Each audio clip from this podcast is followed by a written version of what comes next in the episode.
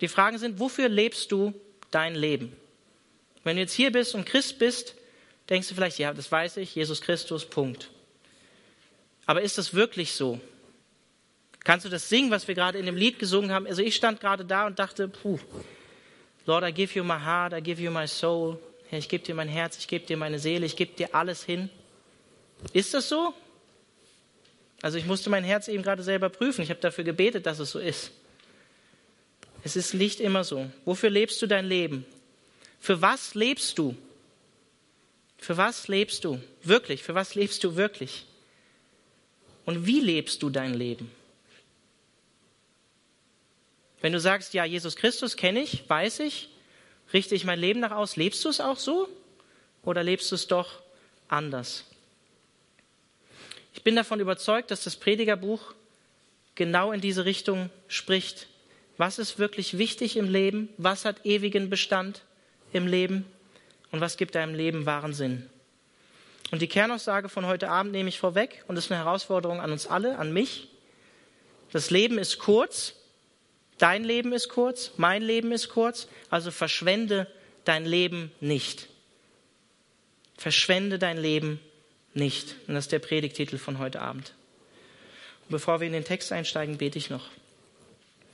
Gott, ich möchte dich darum bitten, dass du unsere Herzen auftust heute Abend, und dass wir uns nicht verschließen vor deinem Wort und vor dem, was du heute Abend sagen möchtest. Und ähm, ich bete darum, dass du mich gebrauchst als dein Werkzeug, um zu unseren Herzen zu sprechen, um zu unserem Verstand zu sprechen. Ich möchte dich darum bitten, dass wir heute Abend ähm, herausgefordert werden und ähm, verändert aus diesem Gottesdienst gehen und uns wirklich auf diese Fragen einlassen und sie nicht leichtfertig hinnehmen. Amen. Prediger 9, Vers 1. Dies alles habe ich mir zu Herzen genommen, sagt der Prediger, und dies habe ich zu erkennen gesucht, dass die Gerechten und die Weisen und ihre Werke in der Hand Gottes sind. Der Mensch weiß weder um Liebe noch um Hass im Voraus. Es liegt alles verborgen vor ihnen, vor den Menschen. Als Menschen, die Jesus Christus nachfolgen, wissen wir, dass unser Leben und unser Tun, alles, was wir machen, eigentlich in Gottes Hand liegt. Das wissen wir. Wir wissen, wenn wir zu Jesus Christus gehören, dass niemand uns aus seiner Hand reißen kann, wie Jesus selber sagt. Der Vater, der sie mir gegeben hat, sagt er in Johannes 10, ist stärker als der, der in der Welt ist. Damit meint er den Teufel. Und er kann sie nicht aus seiner Hand reißen. Und das ist so, obwohl wir die Zukunft nicht kennen, die vor uns liegt. Auch als Christen wissen wir nicht, ob uns Liebe oder Hass, wie er hier sagt in Vers 1, Gutes oder Schlechtes in dieser Welt unter der Sonne, wie er immer wieder sagt, begegnen wird. Wir wissen nicht, ob wir ab morgen arm sind, ob wir mit Krankheit konfrontiert werden, ob es uns gut geht, ob wir Erfolg im Job haben, ob wir versagen werden im Studium, ob wir unser Studium abbrechen, weil wir es nicht packen. Das wissen wir nicht. Und häufig ist es so, dass wir unser Leben so leben in dem Wunsch, ein anderes Leben zu leben, als das, was wir eigentlich gerade haben, weil wir unzufrieden sind mit dem, was wir haben im Leben, in unserem Leben. Und wir verschwenden so das einzige Leben, was wir eigentlich aktuell haben, was uns Gott gegeben hat, in die Situation, in die uns Gott gestellt hat. Lassen wir an uns vorbeiziehen, weil wir es nicht annehmen können in der Situation, in der wir sind. Anstatt das einzige Leben zu leben, was wirklich gerade aus Gottes Hand annehmbar ist. Die Realität, in der wir stehen. Wir wissen als Menschen nicht, ob uns Liebe und Hass begegnen wird. Aber wir wissen, wenn wir zu Jesus Christus gehören, dass Gott mit uns durch diese Zukunft oder durch die Zeit, die vor uns liegt, gehen wird, auch wenn sie ungewiss ist. Das ist unsere Hoffnung als Christen. Wir brauchen uns nicht vor der Zukunft fürchten und auch nicht vor der Reaktion vor anderen Menschen, vor Liebe und Hass, wie er hier in Vers 1 sagt, auch wenn wir nicht darum wissen, wie uns die Menschen begegnen werden. Alles, was wir tun sollten, ist Gott zu vertrauen, wenn wir in die Zukunft gehen. Uns darauf einzulassen, dass Gott wirklich stärker ist als der, der in der Welt ist und mit ihm in die Zukunft zu gehen. Das ist wichtig. Und dann sagt er in Vers 2, alles geschieht gleicherweise allen. Es kann dem Gerechten dasselbe begegnen wie dem Gottlosen, dem Guten und dem Reinen wie dem Unreinen, dem der Opfer darbringt, wie dem, der keine Opfer darbringt, dem Guten wie dem Sünder, dem, der schwört, wie dem, der sich vor dem Eid fürchtet. Das ist das Schlimme bei allem, was unter der Sonne geschieht, dass allen dasselbe begegnet. Haben wir auch schon in den vorherigen Kapiteln gesehen im Predigerbuch. Die Art, wie wir unser Leben leben, ob gut oder schlecht, ob wir uns auf Christus und Gott ausrichten oder nicht, prädestiniert nicht unbedingt unsere Zukunft, wie es uns gehen wird, ob uns Gutes oder Schlechtes begegnet, Gesundheit oder Krankheit. Diese Verheißung haben wir als Christen nicht, ob wir Erfolg oder Versagen haben werden in unserem Leben. Gott allein weiß, was gut für uns ist. Und er sagt, und das ist brutal ehrlich, alles geschieht in gleicher Weise allen. Und es ist so. Und das ist eine schlimme Sache, sagt er hier in Vers 3a. Es ist nicht gerecht und es ist nicht richtig. Da steht, das ist das Schlimme bei allem, was unter der Sonne geschieht, dass allen dasselbe begegnet. Und es ist so. Und der Prediger predigt hier keinen Fatalismus, das heißt, ähm, dass das eigene Schicksal ähm, nicht verändert werden kann und dass wir es bedingungslos aus Gottes Hand nehmen müssen. Kein passives Verhalten. Das, was an uns liegt, das sollen wir tun. Das werden wir auch noch später im Text, äh, im Text sehen. Sondern er predigt einfach einen ehrlichen Realismus. Er ist einfach brutal ehrlich und realistisch mit dem Leben, in dem wir stehen. Und das Ziel von ihm ist nicht, uns mitzuteilen, das Leben ist ungewiss, du weißt nicht, was kommen wird, du wirst es auch nicht ändern können. Das ist nicht das, was er sagen will, sondern was er sagen will ist, ja, du weißt nicht, was die Zukunft bringen wird, du weißt es nicht. Auch wenn du mit Gott lebst, können dir gute und schlechte Dinge im Leben begegnen, aber, wie er in Vers 1 sagt, die Gerechten und die Weisen und ihre Werke sind in Gottes Hand. Wir wissen, dass wir zu Gott gehören. Auch wenn schwierige Dinge in diesem Leben kommen, halten wir an ihm fest und gehen mit ihm durch die Zukunft und durch das Jetzt. Weil wir wissen, dass es am Ende gut für uns ausgehen wird. Ich glaube, Salomo, der Prediger, will uns einfach eine realistische Anleitung zu einem gelingenden Leben geben. Trotz der Ambivalenz, die wir hier in Vers 2 sehen. Die, die Gott anbeten, denen passieren schlechte Dinge. Die, die Gott nicht anbeten, denen passieren auch schlechte Dinge. Oder umgekehrt. Das bedeutet für uns als Christen, wenn du hier bist und dich Christ nennst, wir brauchen Gottes Liebe für uns nicht abhängig von den Umständen, in denen wir sind, zu machen. Nur weil du gerade als Christ durch eine schwierige Lebensphase gehst, heißt das nicht, dass Gott dich vergessen hat oder dass Gott dich nicht mehr liebt oder dass du irgendwas falsch gemacht hast, dass du gesündigt hast. Das kann sein, das solltest du prüfen in deinem Leben, aber das muss nicht so sein.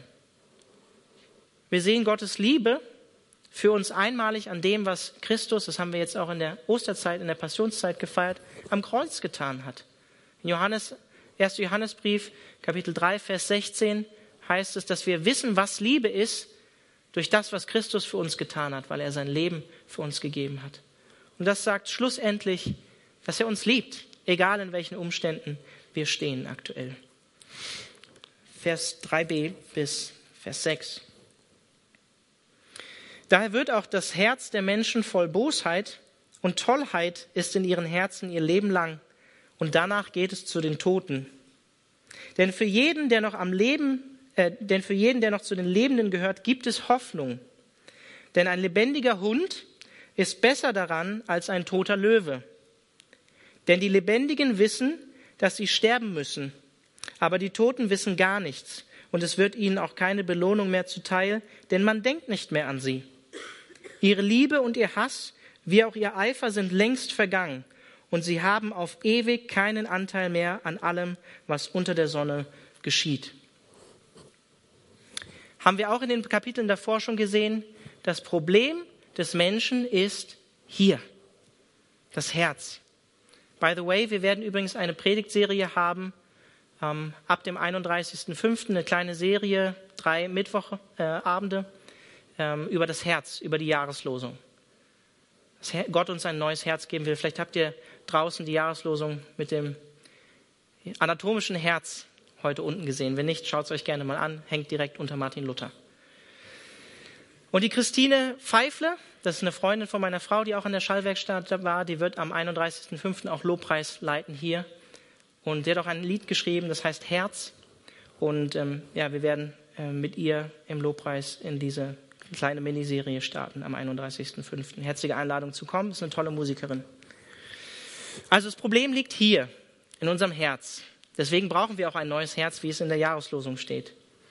Und deswegen sterben wir, sagt die Bibel. Das ist Folge der Sünde. Übrigens sterben wir auch als Christen. Ich möchte euch einen Vers vorlesen aus Römer 8, Vers 10. Da heißt es, wenn aber nun Christus in euch ist, dann habt ihr aufgrund der Gerechtigkeit, die Gott euch geschenkt hat, den Geist, den Heiligen Geist empfangen und mit ihm auch das Leben, ewiges Leben schon jetzt. Auch wenn euer Körper als Folge der Sünde dem Tod verfallen ist. Auch der Tod geht nicht an Christen vorbei. Auch wir werden sterben. Allen begegnet dasselbe Schicksal, wie er hier sagt. Ob gut, ob schlecht, ob reich, ob arm, ob jung, ob alt, ob Christ oder nicht Christ, wir alle sterben. Und wir können viel Sport machen, uns gesund ernähren, aber letztlich werden wir alle sterben. Letztlich trifft uns der Tod. Ihr werdet heute viel von Blaise Pascal hören und er sagt, der letzte Akt ist blutig. Wie schön auch die Komödie in allen übrigen Teilen ist, man wirft zuletzt Erde über das Haupt und damit ist es für immer zu Ende. Es ist daher für das ganze Leben von Bedeutung zu wissen, ob die Seele sterblich oder unsterblich ist. Es ist unzweifelhaft, dass es für die Moral, also wie wir leben, einen gewaltigen Unterschied bedeuten muss, ob die Seele sterblich oder unsterblich ist. Angenommen, du bist Atheist. Angenommen, du glaubst nicht, dass es Gott gibt. Selbst wenn du wüsstest, wann du sterben würdest, wann dieser Tag auf dich zukommt, Würdest du dein Leben danach ausrichten? Bin ich mir relativ sicher. Auch wenn du gar nicht an Gott glaubst. Du würdest bewusster leben. Du würdest dein Geld vielleicht anders investieren. Du würdest die Zeit mit Freunden anders verbringen, wenn du wüsstest, wann du stirbst, wenn das nächste Woche Donnerstag wäre. Ob du an Gott glaubst oder nicht, egal. Du würdest dein Leben anders gestalten. Und deshalb ist die Frage, wie Pascal hier sagt, von gewaltigem Unterschied, auch wie wir leben. Und es ist eine Frage nach Leben und Tod. Die ist wichtig, unvermeidbar wichtig. Und das Traurige ist und das Verrückte in unserer Zeit, in unserer Kultur, frag mal deine Kommilitonen vielleicht, die gar nicht an Gott glauben. Viele Menschen stellen sich diese Frage gar nicht, machen sich keine Gedanken darüber, dass sie unweigerlich mit dieser Tatsache konfrontiert werden werden. Und das ist der Tod verschwenden keinen einzigen Gedanken daran. Und in Vers 4 sagt er, denn für jeden, der noch zu den Lebenden gehört, gibt es Hoffnung. Aus alttestamentlicher Sicht, das muss ich ein bisschen erklären, sagt er hier ja ganz klar, im Totenreich, da kommt nichts mehr. Da bist du tot und da gibt es nichts mehr zu tun. Das Neue Testament ist zu der Zeit noch nicht offenbar. Jesus Christus, die Auferstehung von dem Toten, an die wir glauben, dass er zu Ostern auferstanden ist, den Tod überwunden hat, ist noch nicht geschehen. Und das meint er hiermit, es gibt Hoffnung in diesem Leben. Aber das ist auch wahr für uns als Christen und wahr in dieser Zeit, in der wir leben, im neuen Bund, ist das genauso wahr. Denn wir haben nur dieses Leben, um eine Entscheidung für Jesus Christus zu treffen. Pascal sagt, zwischen uns und der Hölle oder dem Himmel steht nur das Leben. Ein Leben der Entscheidung zwischen diesen beiden, Hölle und Himmel, welches das gebrechlichste Ding der Welt ist. Damit meint er das Leben. Die meisten Menschen gehen davon aus, diese Erde ist was Stabiles. Diese Erde ist alles, auf der wir leben, das Hier und Jetzt. Aber im Vergleich, wenn es wirklich wahr ist, was die Bibel sagt, mit Himmel und Hölle, ewige Trennung von Gott, ewige Gemeinschaft mit Gott, in Ewigkeit, dann ist die Erde und diese Zeit, die wir hier haben, kurz und ein Witz im Vergleich zu dem, was kommt. Nichts Stabiles, wie die meisten Menschen denken, die einzige Realität, sondern dann ist das viel realer, wenn das wahr ist, was die Bibel sagt, was wir noch gar nicht sehen können. Und die meisten Menschen denken gar nicht darüber nach. Und das ist gefährlich. Es gibt nur ein Leben für eine Entscheidung für Christus. Und ich kenne euch nicht, ich weiß nicht, wer hier ist, aber hast du diese Entscheidung getroffen? Hast du Christus dein Leben anvertraut? Nimmst du diese Hoffnung an, die er dir jetzt in diesem Leben geben kann und geben will? Auch wenn das vielleicht nicht immer heißt, dass dir immer nur Gutes begegnen wird in deinem Leben, in deinem irdischen Leben. Hast du das getan? Tust du es immer wieder? Kannst du das singen, was wir gerade gesungen haben? Lord, I give you my heart, I give you my soul. Ich bin herausgefordert gewesen, gerade das zu singen. Und trotzdem, das christliche Leben ist kein billiger Trost auf eine Hoffnung nach diesem irdischen Leben. Es werfen uns viele Atheisten und andere Leute vor, die andere Glaubensrichtungen nachfolgen, andere Philosophen. Das Christentum ist einfach nur ehrlich, glaube ich. Realistisch, so wie der Prediger. Und Jesus Christus hat beansprucht, die Lösung für dieses Problem des Todes zu sein. Er hat gesagt, ich bin der Weg, ich bin die Wahrheit und ich bin das Leben. Und niemand kommt zum Vater, denn durch mich, durch mich allein.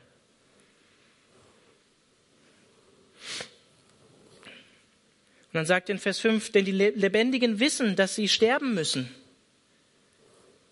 Die Lebendigen wissen, dass sie sterben müssen. Weißt du das?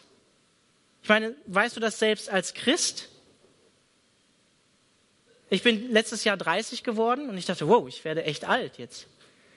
Jetzt geht's bergab. Aber ganz ehrlich, selbst als Christen, wir machen uns keine Gedanken darum, dass wir sterben werden, oder? Also ich noch nicht so richtig. Man hat immer so das Gefühl, das Leben geht irgendwie einfach immer weiter. Nimmst du dir diese todsichere Sache, dass du sterben wirst, wirklich zu Herzen? Nimmst du das ernst? Weißt du, dass du sterben musst, sterben wirst? Es kann dir zwar niemand voraussagen, ob dir im Leben Gutes oder Schlechtes begegnen wird, kann dir niemand sagen, aber ich kann dir zu 100 Prozent sagen, euch allen hier in diesem Raum, ihr werdet zu 100 Prozent sterben. Muss ich kein Prophet für sein, oder? Außer Christus kommt vorher wieder. Der sicherste Fakt des Lebens ist der Tod. Der sicherste Fakt des Lebens ist der Tod. Und viel zu viele Menschen leben in einem Desinteresse, dass das kommen wird. Leben so, als wenn sie ewig leben würden, wie ich es eben gerade schon gesagt habe, ohne daran zu denken, dass sie sterben werden.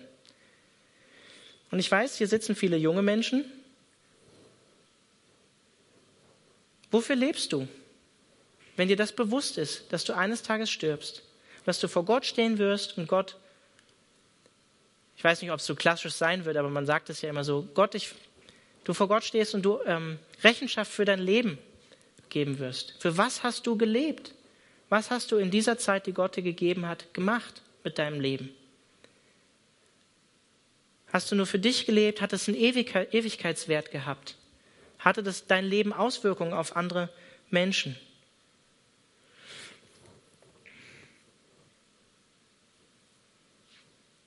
Hast du Menschen, viel zu viele Menschen denken gar nicht daran. Hast du die Menschen, die nicht daran denken, dass sie eines Tages sterben werden und vor Gott stehen werden, darauf hingewiesen, dass sie sich mit allem möglichen Scheiß ablenken in ihrem Leben. Ablenken von dem, was wirklich wichtig ist im Leben. Pascal sagt, da die Menschen kein Heilmittel gegen den Tod, gegen das Elend, gegen die Unwissenheit finden konnten, sind sie, um sich glücklich zu machen, darauf verfallen, nicht daran zu denken. Machen die meisten Menschen. Und dann sagt er, wir rennen unbekümmert in den Abgrund, nachdem wir irgendetwas vor uns hingestellt haben, das uns hindern soll, ihn zu sehen. Mit anderen Worten, wir lenken uns ab mit Dingen, um uns nicht mit dem Abgrund zu konfrontieren, der kommt, der hundertprozentig kommen wird. Und du weißt nicht, wann er kommen wird. Ich weiß nicht, wie lange es her ist, aber ich glaube, vor vier, fünf Monaten ist eine junge christliche Medizinstudentin hier in Freiburg ermordet worden. Sie hat Jesus geliebt, sie hat Jesus geehrt, sie ist ihm nachgefolgt, sie ist ermordet worden, hier in Freiburg. Du weißt nicht, wie lange du leben wirst. Und die meisten Menschen halten ihr, halten ihr Leben busy, sind immer in Bewegung, suchen in allen möglichen Dingen Ablenkung, um sich nicht mit den wichtigen Dingen des Lebens zu konfrontieren, mit der schmerzhaften Realität auseinanderzusetzen. Wir verdrängen gerne als Menschen, weil wir nicht an das Elend denken wollen, was auf uns zukommt oder in dem wir stehen. Und deshalb gibt uns Mose folgenden Rat. Er sagt, lebe dein Leben im Bewusstsein des Todes, den jeder Mensch treffen wird, damit du klug wirst. Ich lese aus Psalm 90, Verse 10 und Vers bis 12. 10 bis 12. Da sagt Mose, unser Leben dauert 70 Jahre. Und wenn wir noch Kraft haben, dann auch 80 Jahre. Und was uns daran so wichtig erschien, ist letztlich nur Mühe und trügerische Sicherheit. Denn schnell eilen unsere Tage vorüber, als flögen wir davon. Aber wer erkennt wirklich, wie gewaltig dein Zorn und dein Grimm ist, Gott? Wer begreift, welche Ehrfurcht dir gebührt? Lehre uns zu bedenken, wie wenig Lebenstage uns bleiben, damit wir ein Herz voll Weisheit erlangen. Lehre uns zu bedenken, wie wenig Lebenstage uns bleiben, damit wir ein Herz voll Weisheit erlangen. Vielleicht kennt ihr den Spruch, der Weg ist das Ziel. Ich sage nein, das ist nicht so. Warum sollte der Weg wichtiger sein als das Ziel? Ist eine Lüge, ist nicht wahr. Warum sollten wir dem Weg mehr Aufmerksamkeit schenken als dem Ziel, dem wir entgegengehen. In dem Fall hier unweigerlich der Tod. Warum sollten wir unserem Auto mehr Aufmerksamkeit schenken als dem Zuhause, in das uns das Auto bringt? Es ist weise, über das Ende einer Sache nachzudenken, wie der Prediger auch sagt. Und es gibt fünf Möglichkeiten, auf das Problem des Sterbens zu reagieren. Die erste wäre, verdränge den Tod, indem du gar nicht darauf schaust und dich ablenkst, was viele Menschen machen. Zweite Möglichkeit ist, akzeptiere ihn. Der Tod gehört dazu, ist eine natürliche Sache. Ähm, in der Evolution glauben wir, ähm, er bringt sogar im Prinzip eine Weiterentwicklung des Lebens hervor. Moderne Poppsychologie des Darwinismus nenne ich das. Dritte Lösung, schau dem Tod in die Augen und verzweifle, so wie es Jean-Paul Sartre oder Albert Camus gemacht haben. Schau ihm in die Augen, vierte Lösung, und setz dein Vertrauen in die menschliche Wissenschaft, um ihn zu überwinden. Was relativ unwahrscheinlich ist. Und ganz ehrlich, wenn das der Fall sein sollte, wäre es nicht unbedingt der Himmel auf Erden, wenn wir ewig leben in dieser Welt. Ich will es nicht. Fünfte Lösung, Schau dem Tod in die Augen und setz dein Vertrauen in den Tod und die Auferstehung von Jesus Christus. Nur Christus hat den Tod überwunden. Bevor ich jetzt gleich die nächsten vier Verse lese, die ich sehr liebe, ähm, ich war letzte Woche im Urlaub und meine Urlaubslektüre war ähm, ja, der etwas anderen Art. Ich habe ähm, wirklich nichts für die Gemeinde gemacht. Ich habe einfach mal wirklich eine Woche Urlaub gemacht und ich habe Friedrich Nietzsche gelesen ja, und sein Buch Der Antichrist. Versuch einer Kritik des Christentums. Und Friedrich Nietzsche hat, so im, hat im 19. Jahrhundert gelebt. Das Buch hat er, glaube ich, 1895 ungefähr abgeschlossen. Der wirft uns vor und schreibt Folgendes. Gott zum Widerspruch des Lebens abgeartet, stattdessen Verklärung und ewiges Ja zu sein. In Gott dem Leben, der Natur, dem Willen zum Leben die Feindschaft angesagt. Gott ist die Formel für jede Verleumdung des Diesseits, für jede Lüge des Jenseits. In Gott das Nichts vergöttlicht, also das Jenseits. Der Wille zum Nichts heilig gesprochen. Christlich ist der Hass gegen die Sinne, gegen die Freuden der Sinne, gegen die Freude überhaupt so zu leben, dass es keinen Sinn mehr hat zu leben, das wird jetzt zum Sinn des Lebens.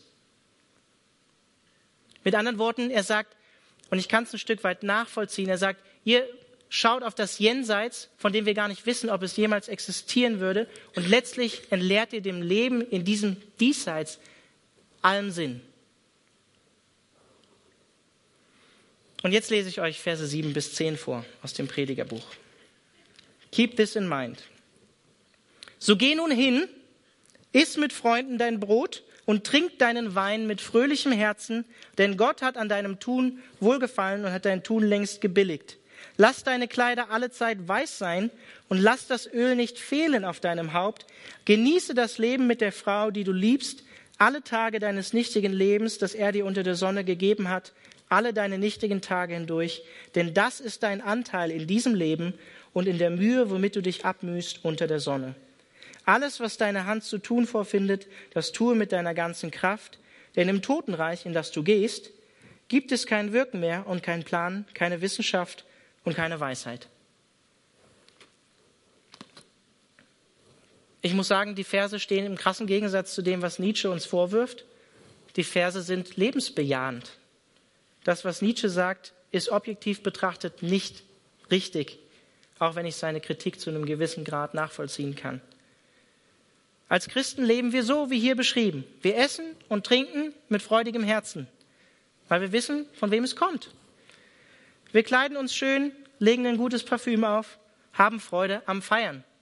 Wir feiern Frühlingsfest und ich finde es auch cool, einfach mal privat zu feiern. Wir genießen die Ehe, in die Gott uns gestellt hat, haben Freude an unserem Ehepartner, an unserem Freund, an unserer Freundin. Wir arbeiten so gut wir können in diesem Leben mit Freude im Herzen und warten nicht einfach nur auf ein Jenseits, was eines Tages kommen wird, sondern wir leben das Leben bewusst, gerade im Hinblick auf dessen, dass wir Christen sind und wissen, woher das Leben kommt und wer es gemacht hat. Das ist alles andere als lebensverneint, oder? Das sind Imperative hier im Hebräischen. Geh, iss, trink, genieß, tue. Alles Imperative. Wir hoffen nicht nur auf ein Leben nach dem Tod, sondern wir hoffen auf ein gutes und erfülltes Leben auch in diesem Leben mit Gott.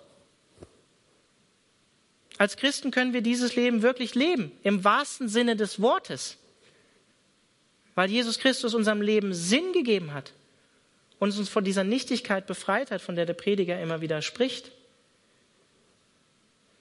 Und der Prediger macht hier zweimal klar, dass dies keine Ausnahme gibt. Das ist nicht nur einfach nur mal so oder so, sondern er sagt, alle Tage deines lichtigen Lebens hindurch, das er dir gegeben hat, der Geber des Lebens, sollst du genießen. Ich möchte euch einen Vers vorlesen über Jesus Christus in Matthäus Kapitel 11, Vers 19. Da heißt es über Jesus, der Menschensohn, also Jesus, ist gekommen, isst und trinkt wie jedermann. Und da heißt es, was für ein Schlemmer und Säufer dieser Freund der Zolleinnehmer und Sünder. Das wurde über Jesus Christus gesagt. Jesus Christus hat sein Leben ganz normal gelebt. Er hat mit den Leuten gegessen, hat mit ihnen Gemeinschaft gehabt, hat mit ihnen Zeit verbracht. Und ich habe es schon mal gesagt, aber was sagt er beim Abendmahl, bei der Einsetzungsworten vom Abendmahl? Im Himmelreich werdet ihr wieder mit mir ein Vino trinken.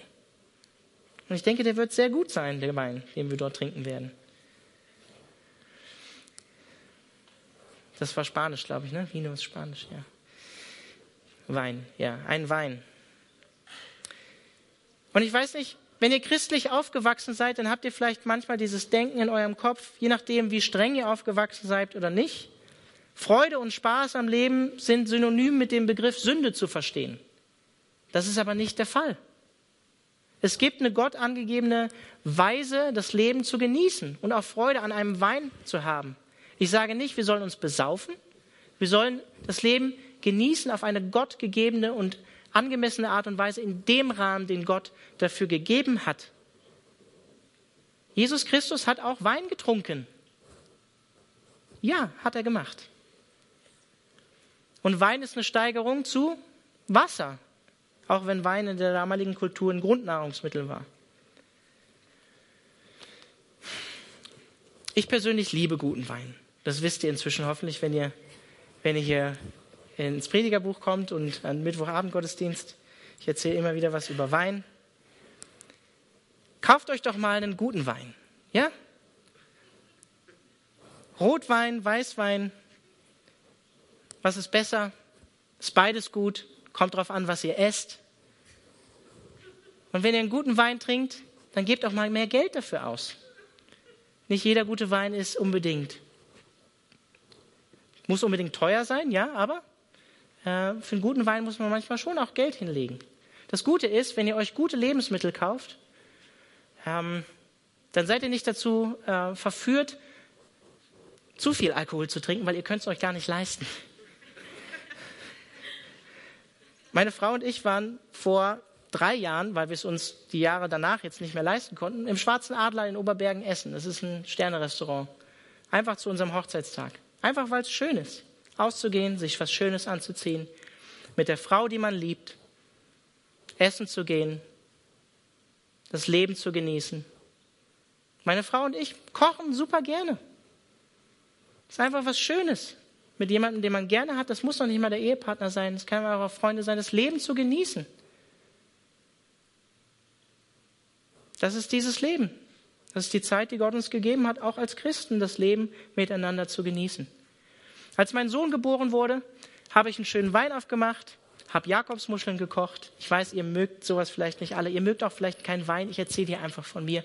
Und ich sehe das als ein Beispiel. Ihr könnt da reinsetzen, was ihr wollt. Ihr versteht mich, oder? Ihr versteht mich. Ich habe einen schönen Merceau aufgemacht aus dem Burgund. Teurer Wein kostet viel Geld, war aber auch einer der besten Weißweine, die ich bisher getrunken habe. Letzte Woche habe ich von meinem Vater einen Chianti Classico Reserva aus der Toskana geschenkt bekommen, aus dem Jahrgang 1990. Ich war damals auch dabei im Urlaub mit in Italien, das Geburtsjahr von meiner Frau. Ich habe mich sehr darüber gefreut. Zum 30. Geburtstag hat mir meine Frau einen hochwertigen Bordeaux geschenkt aus meinem Geburtsjahr 1986. Und ich werde meinem Sohn der 2016 geboren ist, auch drei, vier gute Flaschen Wein kaufen, wenn ich das Geld habe, und sie zurücklegen in den Keller und sie einem, eines Tages einfach schenken zum 18. Vielleicht auch zum 22. Geburtstag, wenn er es dann genießen kann. Mal schauen, vielleicht trinke ich ihn auch selbst vorher. Mal gucken. Wisst ihr, was interessant ist? Das Wort, was hier für Wohlgefallen benutzt wird, dass Gott Wohlgefallen an diesem Tun hat. In diesen Versen. Razzah im Hebräischen. Das ist die wohlgefällige Annahme eines Opfers durch Gott an anderen Stellen. Wird immer dafür verwendet. Die wohlgefällige Annahme eines Opfers von Gott. Es kann Gottesdienst sein, das Leben zu genießen, Freude zu haben an dem, was Gott dir geschenkt hat. Hast du mal so gedacht? Wenn nicht, ermutige ich dich jetzt dazu, so zu denken. Und dennoch gilt, das Leben als Christen, wenn wir an Jesus Christus glauben, das Diesseits ist nicht alles. Essen und Trinken ist nicht alles. Kleidung ist nicht alles. Etc., etc., dein Haus, dein Auto. Das ist klar. Sondern Matthäus 6, 33 trachtet zuerst nach dem Reich Gottes und seiner Gerechtigkeit und alles andere wird euch hinzufallen, weil Gott weiß, dass ihr das alles braucht. Gott weiß, dass wir was zu essen brauchen. Gott weiß, dass wir was zu trinken brauchen. Gott weiß, dass wir was zum Anziehen brauchen. Wir sollen uns darum keine Sorgen machen. Gott wird uns versorgen. Aber zuerst soll es uns um das Reich Gottes gehen. Das ist der erste Fokus. Also verschwende dein Leben nicht. Vers 11 bis 12 und dann kommen wir zum Schluss. Denn auch der Mensch kennt seine, nee, Entschuldigung, das war Vers 12, Vers 11. Und ich wandte mich um und sah unter der Sonne, dass nicht die Schnellen den Wettlauf gewinnen, noch die Starken die Schlacht, dass nicht die Weisen das Brot erlangen, auch nicht die Verständigen den Reichtum, noch die Erfahrenen die Gunst, denn sie sind alle von Zeit und Umständen abhängig. Vers 12, denn auch der Mensch kennt seine Zeit nicht, so wenig wie die Fische, die mit dem tödlichen Netz gefangen werden und wie die Vögel, die man mit der Schlinge fängt. Gleich diesen werden auch die Menschenkinder gefangen zur Zeit des Unheils, wenn es plötzlich über sie kommt. Wenn wir ehrlich sind, wir versuchen unser Leben zu kontrollieren. Wir versuchen unser Leben zu managen und Herr unseres eigenen, eigenen Lebens zu werden. Und wenn wir ehrlich sind, hat das nur einen gewissen Teilerfolg. Es ist eine Illusion, der wir danach laufen. Und es ist nur zu einem gewissen Grad möglich. Wir sind abhängig, wie er hier in Vers 11 sagt, von Zeiten und Umständen, die das Leben mit sich bringt. Und wir verstehen auch nicht alles, auch nicht als Christen äh, in dem Leben, in den, in den Dingen, die uns begegnen in diesem Leben. Wir verstehen Gottes Wege häufig nicht.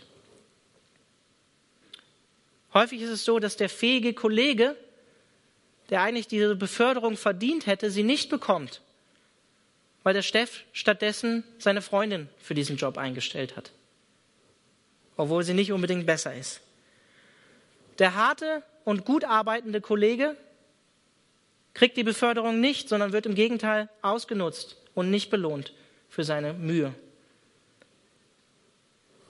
So ist das Leben leider manchmal nicht gerecht.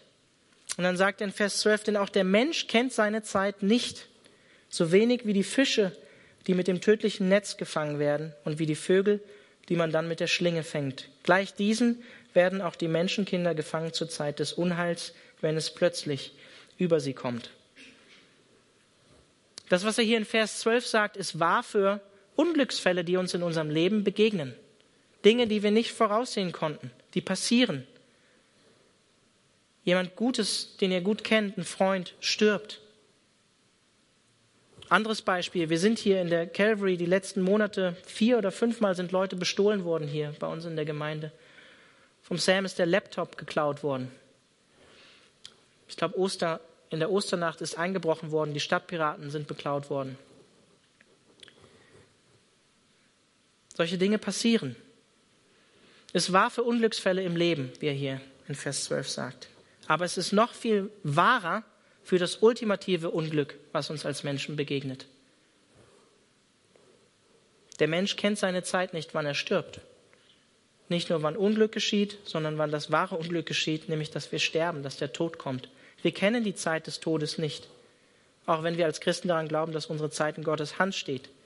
Aber weil wir diese Zeit nicht kennen, sage ich dir nochmal, verschwende dein Leben nicht. Sei dir bewusst, für was du lebst.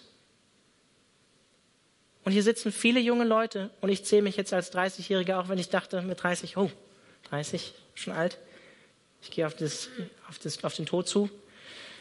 Ich sage mir das selbst. Ich will mein Leben nicht verschwenden. Ich will mein Leben nicht für Dinge leben, die am Ende nicht zählen. Was nicht ausschließt, dass ich mir mal einen guten Wein kaufen kann und das Leben genieße mit der Frau, die ich liebe. verschwende dein Leben nicht im Diesseits, hier und jetzt, und verschwende dein Leben vor allem nicht im Jenseits, was kommen wird. Jeder von uns hat ein Datum und das kennt nur Gott.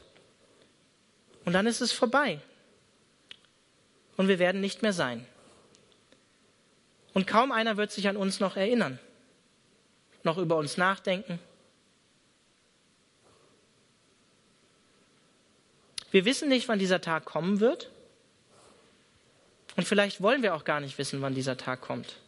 Aber er wird uns alle treffen.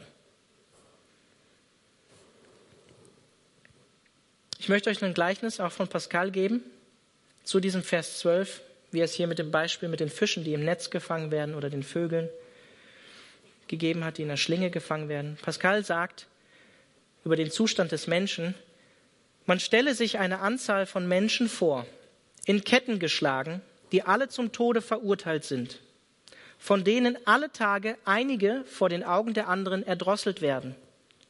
Die übrig bleiben, erkennen ihre eigene Lage in der ihrer Schicksalsgenossen und sie betrachten einander mit Schmerz und ohne Hoffnung, wartend, bis sie an der Reihe sind.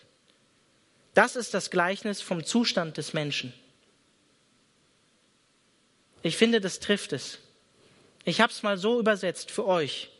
Wir sitzen in einem Auto, was unser Körper ist, fahren einen steilen Abhang, einen Berg herab, was unsere Lebenszeit ist, durch Nebel, unsere Gefallenheit, unser Elend, unsere Blindheit als Menschen, nicht fähig, die Steine und Hügel zu sehen, die wir selbst vorher gebaut haben, mit denen wir uns ablenken vor dem Abgrund. Und die Türen des Autos sind verschlossen, zu. Die Lenkung funktioniert vielleicht noch ein bisschen. Wir können das Leben ein bisschen beeinflussen. Und die Bremsen funktionieren gar nicht, obwohl die Türen zu sind. Und die einzige Gewissheit, die wir haben, ist, dass am Ende alle Autos über eine riesige Klippe hinunterstürzen werden. Und das ist der Tod.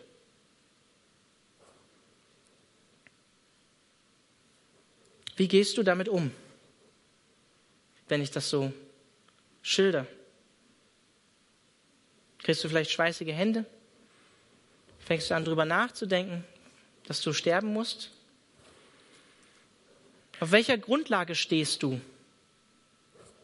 wenn es dich trifft als Mensch? Wenn dir das Leben entgleitet, wenn du es nicht mehr unter Kontrolle hast, dir das Leben Strich durch die Rechnung macht, nicht so, wie du es dir gewünscht hast, was bleibt dir dann? Und ich gebe nochmal diese Fragen mit, wofür lebst du dein Leben? Für was lebst du? Auf welcher Grundlage baust du dein Leben auf?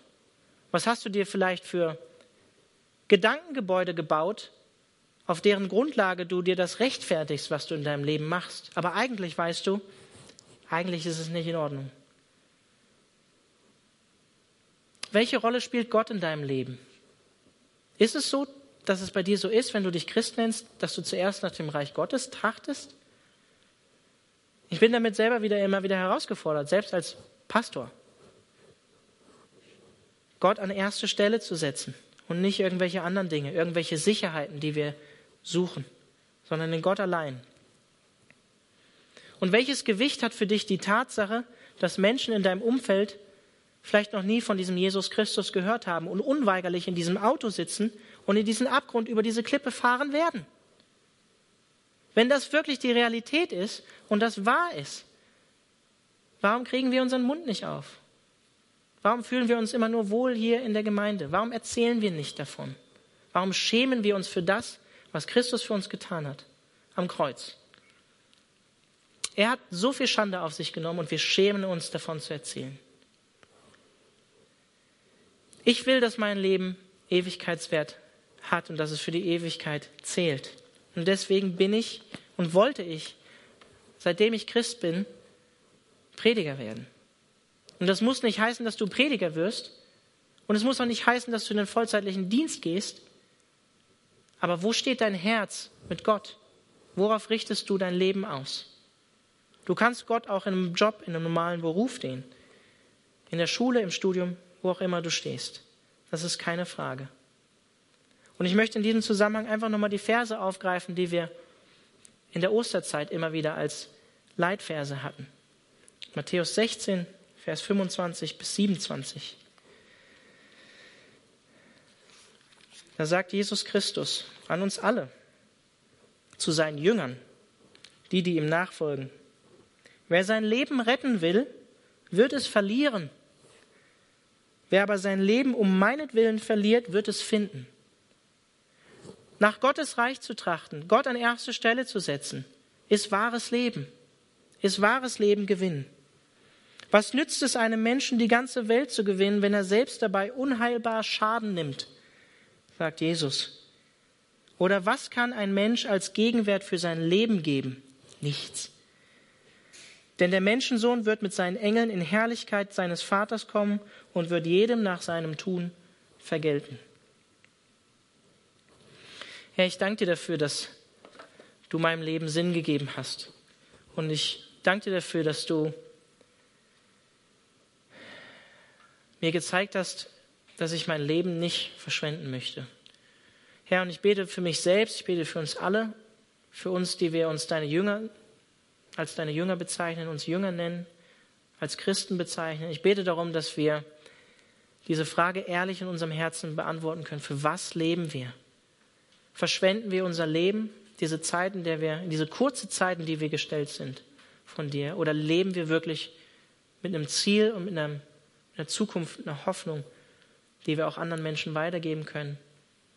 Und Herr, ich bete darum, dass da, wo Menschen hier heute Abend sind, die vielleicht das Leben an sich, einfach auch das Diesseits, das Hier und Jetzt, nie gelernt haben zu genießen und einfach die guten Dinge, die du schenkst, anzunehmen und Freude daran zu haben, dass du das schenkst einfach, dass du, dass du diesen Menschen in ihr Herz sprichst, ja, ich habe Wohlgefallen daran, Ich habe das gemacht und du kannst es genießen, du darfst Freude daran haben an diesem Leben und an den Dingen, die ich schenke. Herr, ich preise dich dafür, dass, dass wir eines Tages bei dir sein werden und dass wir, so wie es hier in Vers 8 oder 9 hieß, dass wir weiße Kleider anhaben werden, dass wir bei dir sein werden, dass wir heilig und gerecht sein werden und ewige Gemeinschaft und ewige Feier mit dir haben werden, die gut sein wird. Dafür preise ich dich. Herr, und ich bete darum, dass, dass möglichst viele Menschen mitkommen auf diese Feier. Amen.